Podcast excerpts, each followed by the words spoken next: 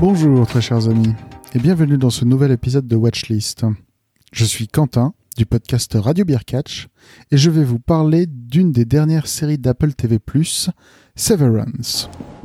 Bonjour, je m'appelle Marc S. Et j'ai accepté de mon plein gré d'avoir recours à une opération de dissociation.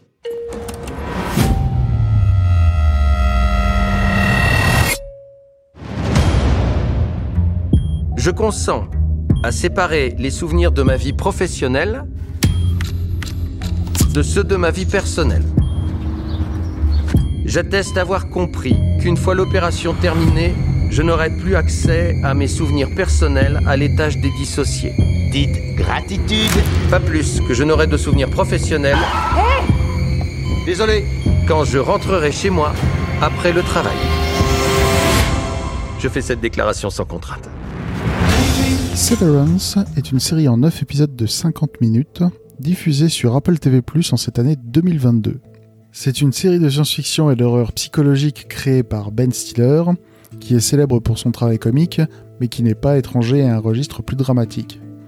Il réalise lui-même 6 des épisodes de cette première saison, le reste étant dirigé par Ifa McCardle.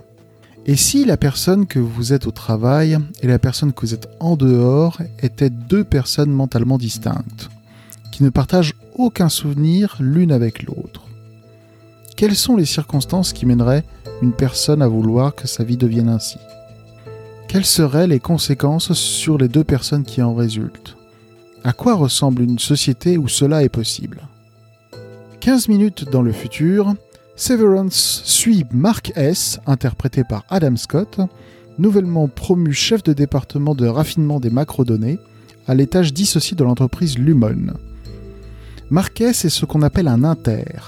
Il n'existe qu'au travail, il apparaît le matin dans l'ascenseur qui le mène à son bureau, disparaît dans le même ascenseur le soir. À l'extérieur de Lumon existe la personne à l'origine de Mark S., Mark Scout. Ce Mark-là est un enseignant dont la femme est récemment morte dans un accident de voiture, et c'est la douleur du deuil qui l'a amené à chercher un travail dissocié pour avoir au moins 8 heures par jour pendant lesquelles il n'existe pas et par conséquent pendant lesquelles il ne souffre pas. Mais la vie professionnelle de Mark va se croiser avec sa vie extérieure quand un ancien collègue de l'intérieur de Lumon va prendre contact avec lui, ce qui va perturber l'équilibre malsain mais stable dans lequel il se trouve. Si ce prémisse vous intrigue, laissez-moi vous dire que vous allez vous régaler, car la suite va en explorer les conséquences et leurs conclusions parfois extrêmes. La grande force de la série est de créer des moments de tension à la limite du soutenable, juxtaposés et parfois même mêlés à des scènes d'une absurdité déconcertante. Les grands thèmes de la série, comme vous vous en doutez sûrement, sont le travail en tant que prison, mais aussi le travail comme échappatoire. Le travail qui te demande de taire ses secrets, qui te torture pour maintenir une discipline et qui t'isole du reste de la vie. Mais aussi le travail qui te donne un but ou à travers lequel tu peux parfois rencontrer des collègues sympathiques. D'ailleurs, en parlant de collègues sympathiques, la série est portée par un casting aux petits oignons, notamment pour les collègues inter de Mark, qui sont le résultat comme lui d'une opération de dissociation. Il y a Dylan, interprété par Zach Cherry, très investi dans les récompenses matérielles du travail bien fait, Irving, joué par le toujours excellent John Turturro, qui a développé une véritable foi dans les valeurs de l'entreprise, mais à qui l'âge commence à jouer des tours. Et enfin, il y a Ellie, interprétée par Britt Lauer, nouvelle arrivée dans l'équipe, et qui prend très mal sa situation et qui a bien décidé d'en remédier par tous les moyens. Et bien que je ne vais pas énumérer l'intégralité du casting, je me dois de noter la présence de Patricia Arquette, qui joue la glaciale et glaçante Harmony Coble, la supérieure hiérarchique de cette opération, et l'incarnation de la cruauté et de l'arrivisme de toute la classe managériale. Severance est aussi un régal visuel, juxtaposant un extérieur hivernal quasi scandinave à un intérieur professionnel qui use et abuse d'une esthétique rétro reprenant les codes du travail de bureau des années 70. La série n'est malheureusement pas pour tout le monde.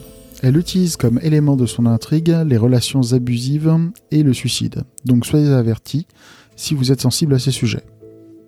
Et si, comme moi, vous avez déjà eu affaire à des conditions de travail toxiques, préparez-vous à tout simplement haïr certains des personnages présents ici. Je conclurai sur la nouvelle qu'une saison 2 a été confirmée et que je suis impatient de connaître la suite de cette histoire et j'espère vous avoir un portrait suffisamment alléchant de la saison 1 pour vous convaincre de lui donner sa chance.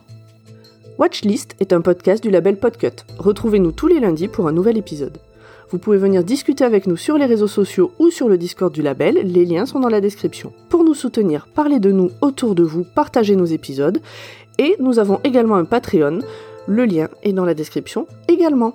Merci à tous et bonne semaine